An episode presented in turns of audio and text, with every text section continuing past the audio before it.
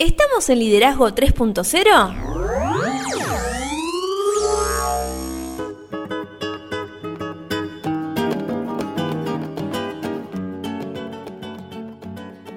Bienvenidos a Liderazgo 3.0, un espacio en el que hablamos de un tema muy importante y poco trabajado como el liderazgo. Lo hacemos con el fin de agregarles valor a nuestros oyentes. Como ustedes ya saben, nos pueden encontrar en las redes sociales. Estamos en Instagram como liderazgo 3-0. También nos pueden encontrar en Facebook como 3.0 liderazgo. En todos lados nos encuentran como liderazgo 3.0. Ustedes ya saben que quienes conformamos este espacio entendemos que el liderazgo es un concepto que cambia vidas. Hoy claramente vamos a seguir viendo otras cosas, pero antes tengo que contar que en las redes tuve muchísimas interacciones esta semana, lo cual realmente me pone muy contento. Y otra gran novedad que tenemos hoy en nuestro tercer episodio es que llegamos a los 3.000 seguidores. Sí, 3.000, un gran número. Mi nombre es Beto S y quien me acompaña es Lorena Gestols. ¿Cómo estás Lorena? ¿Qué me contás de los 3.000 seguidores? Hola Beto, estamos súper felices y agradecidos porque la gente confía en nosotros y, nos acompaña del otro lado siempre. Y me parece que el cómo venimos creciendo, sobre todo en los últimos meses, es gracias al trabajo que nosotros venimos haciendo y a la respuesta de todos nuestros seguidores y nuestros oyentes. Así es, totalmente. Pero bueno, vamos a comenzar, no, no demos más vueltas. ¿Recuerdas que en el episodio anterior estuvimos hablando acerca de la actitud como una de las características que todo líder debe tener y la percepción que debemos tener ante el fracaso? Bien, ante este tema, ante el fracaso, eh, esta semana en nuestro Instagram publicamos una historia que decía eh, si en algún momento las personas sintieron temor ante el fracaso y tuvimos una gran repercusión. Y, y es un poco lo que yo mencionaba al principio, las interacciones y la respuesta de la gente. Me parece que, que, el fracaso es un tema que tiene mucho interés, sobre todo en nuestros oyentes. Entonces, ¿qué vamos a hacer hoy? Hoy justamente nos disponemos a meternos en este tema tan difícil de abordar, ya que el fracaso tiene una influencia inmensa en nuestra vida. Y en esa pregunta, casi el 97% de las personas contestaron que en algún momento tuvieron miedo al fracaso. Entonces podríamos plantearlo de una manera diferente. Claramente todo el tiempo estamos fracasando, vamos a ir viéndolo eh, en este episodio. Pero ¿qué te parece si en vez de preguntarnos si vamos a fracasar, ¿por qué sí. no nos preguntamos cómo vamos a manejar el fracaso? Qué linda perspectiva, ¿eh? La idea que nosotros tenemos desde este espacio es pensar un poco diferente todas estas cuestiones. Me parece que la diferencia entre una persona con éxito y una persona promedio muchas veces se da en la percepción que las personas tienen ante el fracaso o cómo asimilan el fracaso. Podríamos decir que es un tema casi tabú. Sí, por supuesto. Hay mucha gente que teme hablar de esto, teme hablar de que posiblemente pueda fracasar. Y también temen decir abiertamente que fracasaron. ¿Quién no tuvo alguna vez miedo al fracaso o qué puede decir las personas ante el fracaso? Muchas veces me parece que nuestra vergüenza nos hace levantar muy rápido, realmente impidiéndonos aprender una lección sobre el tropiezo que nos toca dar y poder asimilar algo. O sea, muchas veces me parece que las vidas no, nos va golpeando todo el tiempo, ¿no? Totalmente. Muchas veces escondemos, negamos, lo tememos, lo desconocemos, lo odiamos, pero um, nunca lo aceptamos al fracaso. Entonces podemos decir que cuando nos toque caer, ¿por qué no recogemos algo? Interesante. Interesante con quedarse con algo de esa caída.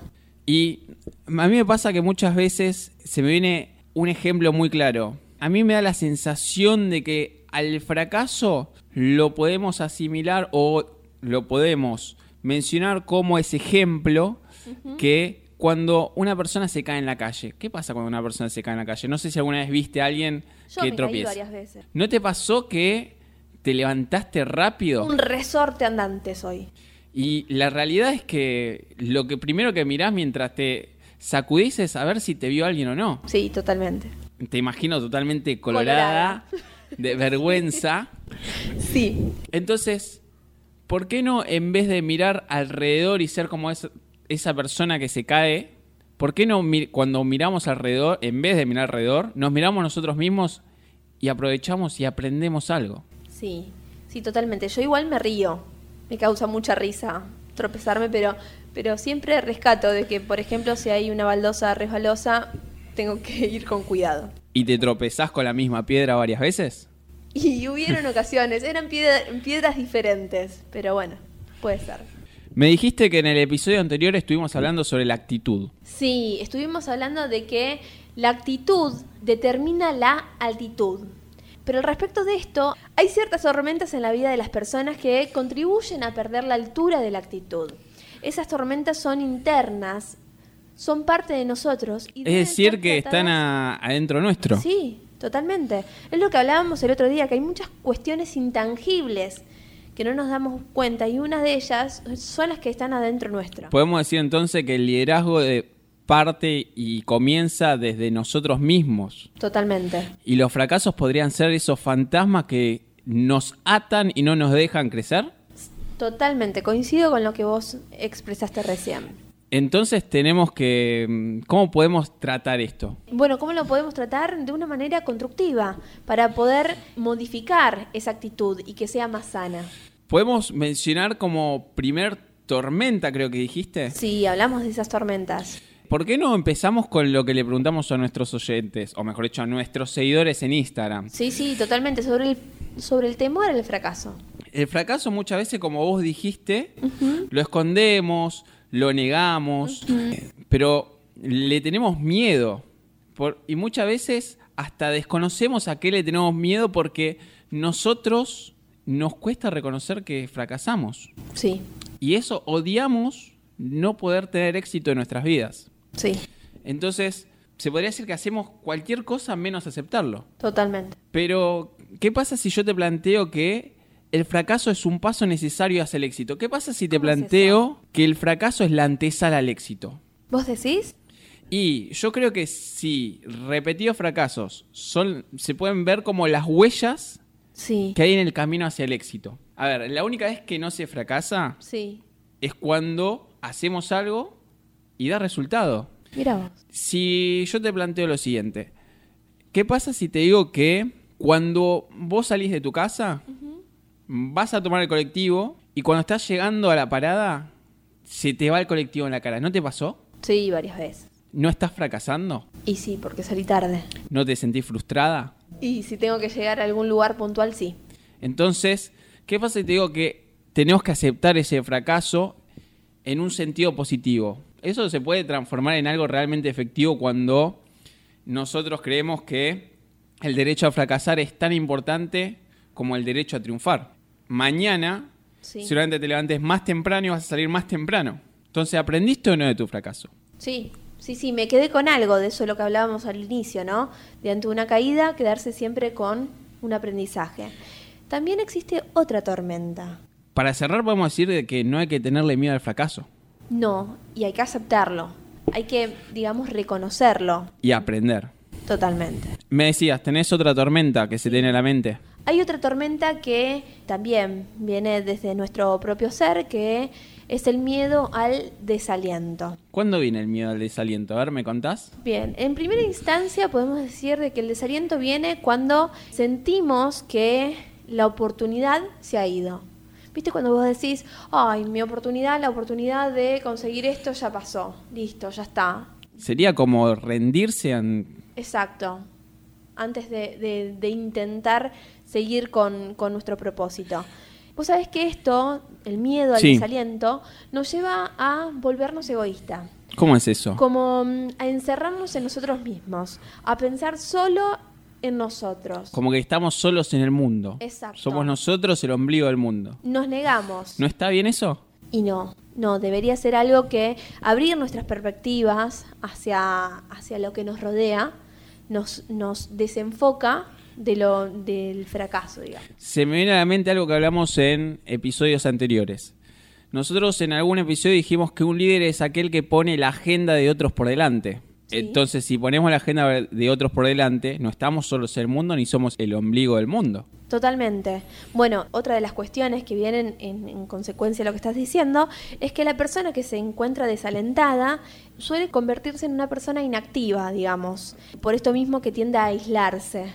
Entonces, aquellas personas que siempre están preocupadas en otro, nunca se encuentran quietas, por más fracasos que encuentre o por más piedras que encuentre en su camino. Otro de lo que viene con respecto al miedo al desaliento es cuando la persona no tiene éxitos en nuestros intentos de hacer algo. Es decir, cuando la persona intenta llevar adelante una acción y, y no encuentra éxito, se desalienta. Es decir, que cuando no encontramos la solución a algo, Sí, entonces podemos decir, hilando con lo que decíamos recién, el desaliento al miedo, o, o el desaliento, sí, lo planteaste como un miedo al desaliento, sí, Eh, el miedo al desaliento en realidad es, nos desalentamos porque tenemos miedo de aceptar de que vamos a fracasar o que estamos fracasando. exacto. Entonces están las dos tormentas, las que mencionamos antes, y estas están totalmente interrelacionadas. Sí, y provienen ambas desde nuestro interior. Entonces, si vienen de nuestro interior, de alguna manera podemos llegar a manejar el fracaso. Bien, pero ¿qué debemos hacer? ¿Cómo podemos manejar el fracaso? Y yo creo que tenemos que enfrentar el fracaso con la actitud correcta y decidirnos a continuar a pesar del error. Y algo que tenemos que tener siempre es- presente. Solo una buena actitud Sí. le va a permitir al líder levantarse y volver a la cima. Recordemos que nosotros en este espacio decimos que todos somos líderes. Sí. ¿Podríamos decir que cada persona de éxito es alguien que fracasó en algún momento? Totalmente. ¿Que no se consideró un fracaso? Totalmente. Yo creo que hay mu- muchísimos ejemplos y podemos estar horas y horas dando ejemplos. Se me vienen dos detalles de dos grandes personajes Sí. y se me viene una historia a la mente. Bien, te escucho. El primer detalle es Amadeus Mozart, no sé si lo ubicás. Un genio. Uno de los genios de la composición musical, creo que estamos totalmente de acuerdo con eso. Sí. El emprendedor Ferdinand le dijo que su ópera, La boda de Fígaro, era demasiado ruidosa, no entendía nada. ¿En serio? ¿Le dijo eso? No entendía nada. Y no solo eso, le dijo que contenía muchas notas. ¿Qué hubiese pasado si Mozart... ¿Qué pasaba si Mozart le hacía caso? Y no podríamos haber disfrutado jamás de sus obras. Tengo otro detalle que te va a indignar aún más. Va, no sé si te va a indignar, no sé si la palabra sería esa. ¿Lo ubicás a Vincent Van Gogh? Ídolo. Un artista que Lloré ante una de sus pinturas. Bueno, vos podés creer que esas pinturas se establecen ahora en récord por las cantidades que dejaron en las subastas. Sí. Una locura. Sí, sí, sí. Hizo que muchísima gente se emocione ante sus pinturas, como te pasó a vos. ¿Vos podés creer que solo vendió una pintura en su vida? Sí. O sea, Van Gogh no sabe, No se enteró nunca. no se enteró nunca, no tiene idea de lo que representó para la historia de la humanidad. No, no, no. Increíble. ¿Lo ubicás a Thomas Edison? Sí. Thomas Edison es con quien Homero Simpson hace la carrera de los inventos. Sí, sí, sí. ¿Se frustró? ¿Homero? Homero, sí. Se frustra cuando Edison le roba inventos. Claro. Sí. Pero más allá de los inventos que Edison le roba a Homero, le podemos decir que es el inventor, o fue el inventor más prolífico de la historia. Sí. Se decía que cuando él era joven, era ineducable. Alguien imposible de aprender nada. Wow. ¿Qué pasa si yo te cuento que Thomas Edison gastó 2 millones de dólares en una invención que mostró ser de poco valor? 2 millones de dólares. Una locura. ¿Vos podés creer? Y no solamente cuestión económica. ¿Cuánto tiempo habrá estado detrás de ese proyecto? Muchísimo. ¿Y qué hubiese pasado si se hubiese dejado fracasar o hubiese soltado sus ideas o soltado sus visiones o soltado sus sueños por haber perdido o gastado 2 millones de dólares y fracasar? Entonces, ¿sabes que existe una biografía Sí. que fue escrita por el hijo de Thomas Edison? Mira. Y hay una anécdota que no tiene desperdicio. En esta biografía, Sí. su hijo recuerda una fría noche de diciembre de 1914, Sí. en donde experimentos infructuosos con la batería de placas alcalinas de hierro y níquel, un proyecto en el que trabajó claramente muchísimos años, unos 10 años más o menos, Sí. habían puesto a Edison en la cuerda floja económicamente, lo que hablábamos recién. Sí. Y claramente estaba solvente solo por las ganancias provenientes de la producción de películas y discos. Y discos. En esa noche de diciembre se escuchó un grito de fuego. Se escuchó por toda la casa. El fuego había brotado en el cuarto de películas. Imagínate cómo se prendió fuego de rápido eso. En muy pocos minutos, todos los componentes almacenados, claramente, celulares para discos, películas y otros artículos también infla- inflamables, Sí, estaban prendidos fuego. qué locura. A esto claramente acudieron compañías de bomberos de ocho pueblos cercanos. Wow. Ocho pueblos. Imagínate la dimensión del fuego que se está dando en la casa de Thomas Edison. Pero bueno, el calor era tan intenso y la presión del agua tan baja que los intentos para dominar las llamas no sirvieron de nada. Todo, absolutamente todo se destruyó. Thomas Edison y su familia perdió absolutamente todo en ese incendio. Al no encontrar a su padre, el hijo se preocupó. Y claramente la pregunta es, ¿estará a salvo no estará salvo? ¿Dónde está? Claro. Con todos sus bienes destruidos, ¿vos cómo crees que estaba el espíritu de Thomas Edison? No, y yo saldría a buscar los, los no sé, lo- los poquitos objetos que queden ahí de lo que escribí, de lo que, no sé, del, del invento que tuve recientemente, no sé. ¿Qué hizo? ¿Sabes que Edison no hizo nada de eso? Corrió hacia su hijo y lo único que le preguntó es ¿dónde está tu mamá? Y le empezó a decir, anda y buscala. Decile que venga y que reúna a todos nuestros amigos. Porque nunca más van a ver un incendio como este. ¿Vos podés creer? ¿En serio? Lo vio como, ¿Los invitó a que apreciaran? como fuegos artificiales en Año Nuevo. Sí. En la madrugada, muchos an- mucho antes del amanecer, Sí. con el fuego ya bajo control, Edison reunió a todos sus empleados y les hizo una- un anuncio increíble. ¿Se lamentó? No, vamos a reconstruir, dijo. ¿En serio? Sí. Entonces se dirigió a uno de sus hombres, le dijo que alquilara toda la maquinaria que encontraba en el área, a otro le dijo que consiguiera una grúa, y después de esto, como se le ocurriera de pronto añadió, ay, a propósito, ¿alguno de ustedes sabe dónde podemos conseguir dinero? Claro. O sea, una brillante idea de reconstruir todo, pero... Necesitaba plata. Claro. Y más tarde explicó algo. Siempre podemos sacar ventaja de un desastre.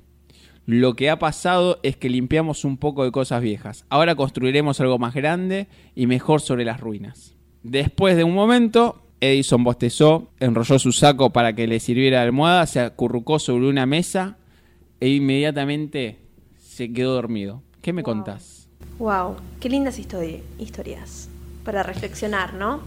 Entonces, Entonces, ¿cómo Edison creo que es un gran ejemplo para ver cómo actuar ante el fracaso? sí, podríamos decir que todas aquellas personas que han tenido grandes logros han dado muchas razones para que muchas personas los consideraran fracasados, ¿no? Pero a pesar de eso, estas personas permanecieron positivos y perseveraron. Eligieron desarrollar lo que vos mencionabas anteriormente, la actitud correcta ante esos fracasos. Y te digo, hay una, un proverbio que dice que uno siempre es un chiste cuando tiene una idea nueva. Lo primero que hace la gente es te tira abajo la idea. Claro, Y después cuando uno logra el éxito, viene un montón de gente y te dice, yo siempre confío en vos. mira, Esto marca que la gente no está, o sea, le escapa al fracaso no solo propio, sino también ajeno. ajeno. Y cómo, y cómo hacer para caminar con el fracaso y poder llegar al éxito. ¿Qué decisiones podemos tomar ante, ante el fracaso? Eso me parece que es una gran pregunta que a nuestros oyentes les va a interesar mucho. ¿Qué acciones podemos tomar ante el fracaso? Nosotros, claramente, en la previa, en el armado de este podcast, estuvimos realmente trabajando muchísimo en sintetizar y dar consejos que sirvan. Esto es un podcast que la idea es que cambie vidas y que agregue valor. Entonces, nos tomamos el trabajo de marcar algunas acciones que pueden llegar a servir a todos nuestros oyentes. Sí, el primero que, que destacamos es no aceptar el rechazo. Es importante asegurarse que los pensamientos esté siem- los pensamientos que nosotros tengamos estén siempre en el sendero correcto. Qué importante esto, ¿eh? Es lo que decíamos anteriormente, no darnos por vencidos. No. Eh, otra cosa que también marcamos es que tenemos que ver el fracaso como algo temporal. Como decíamos Totalmente. anteriormente, el fracaso es la antesala al éxito. Sí, sí, sí, sí. Y es algo pasajero. O sea que si nosotros nos dedicamos a aprender algo de ese fracaso, podemos llegar a mejorar nuestro propio accionar, ¿no? También otra de las cuestiones que consideramos importante destacar es ver el fracaso como eh, un incidente aislado. Cuando lo que obtienen, logro, fallan, ven a su fracaso como un suceso momentáneo, lo que decíamos recién, no como una epidemia que dura de por vida, sino que es algo que sí, surgió ahora, pero yo lo puedo modificar. El ejemplo del colectivo. Totalmente. Hoy se me fue el colectivo en la cara. Si mañana salgo más temprano, voy a aprender de mi fracaso. Exacto. Y lo de ayer fue un incidente aislado. No volveré a llegar tarde. Y un aprendizaje. Totalmente. Creo que lo más importante de esto es siempre aprender. Porque el aprender nos da experiencia y la experiencia nos hace crecer. Otra cosa muy importante es tener los pies sobre la tierra. Tenemos que mantener expectativas realistas. O sea, mientras más grande sea la hazaña que deseemos lograr, mayor va a ser la preparación mental que vamos a necesitar para vencer todos los obstáculos que tengamos adelante y perseverar a largo plazo.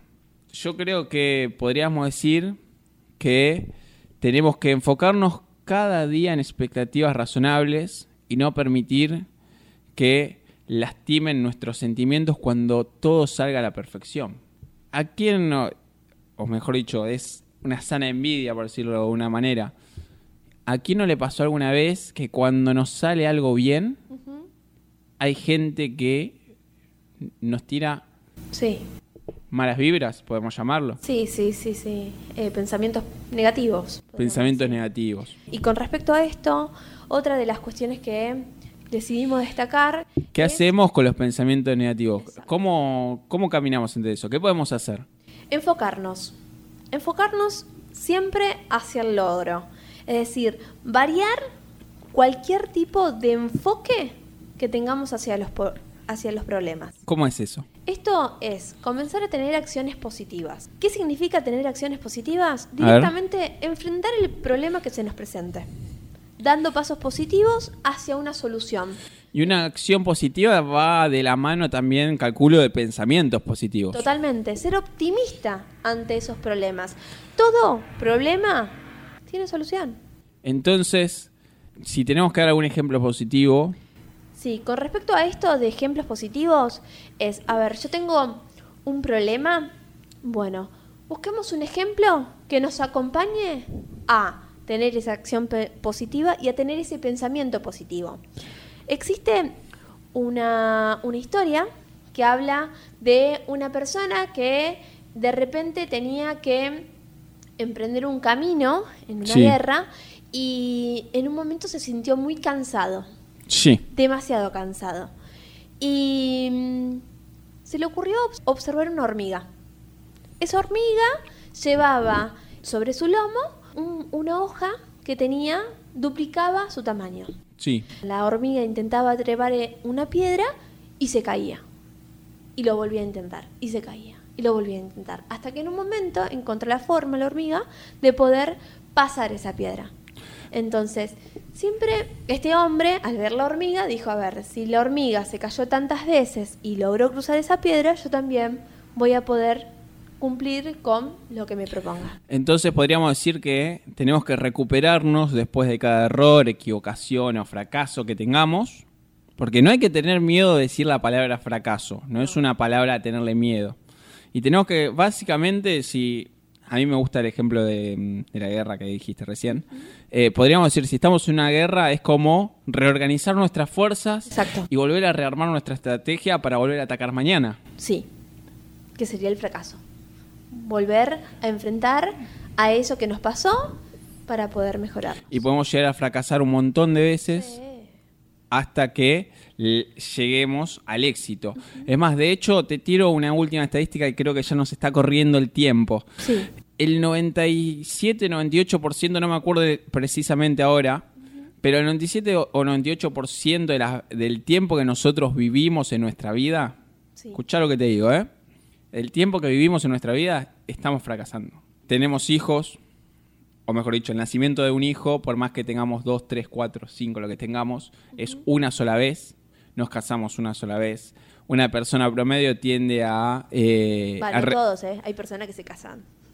Bueno, pero la última. Bien. La que no trae los última. problemas, Ah, digamos. ok, genial. No, se reciben una o dos veces no más. Entonces, convengamos que, digamos que te casás dos veces, tenés cinco hijos, te recibiste de tres carreras, todo esto. ¿Cuántos días son y cuántos viviste en toda tu vida?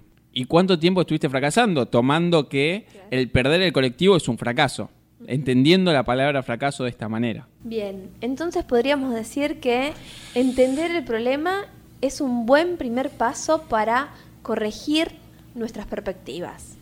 Si nuestra actitud está en peligro de estrellarse, hay que revisar solamente los indicadores internos. Todo está adentro nuestro. Interesante. ¿Qué te parece si nos vamos retirando con una frase? Totalmente, me parece bien porque nos está corriendo el tiempo, pero antes recordar nuestro Instagram, liderazgo 3-0, estamos en Facebook 3.0 liderazgo. Eh, esperamos seguir teniendo muchísimas interacciones.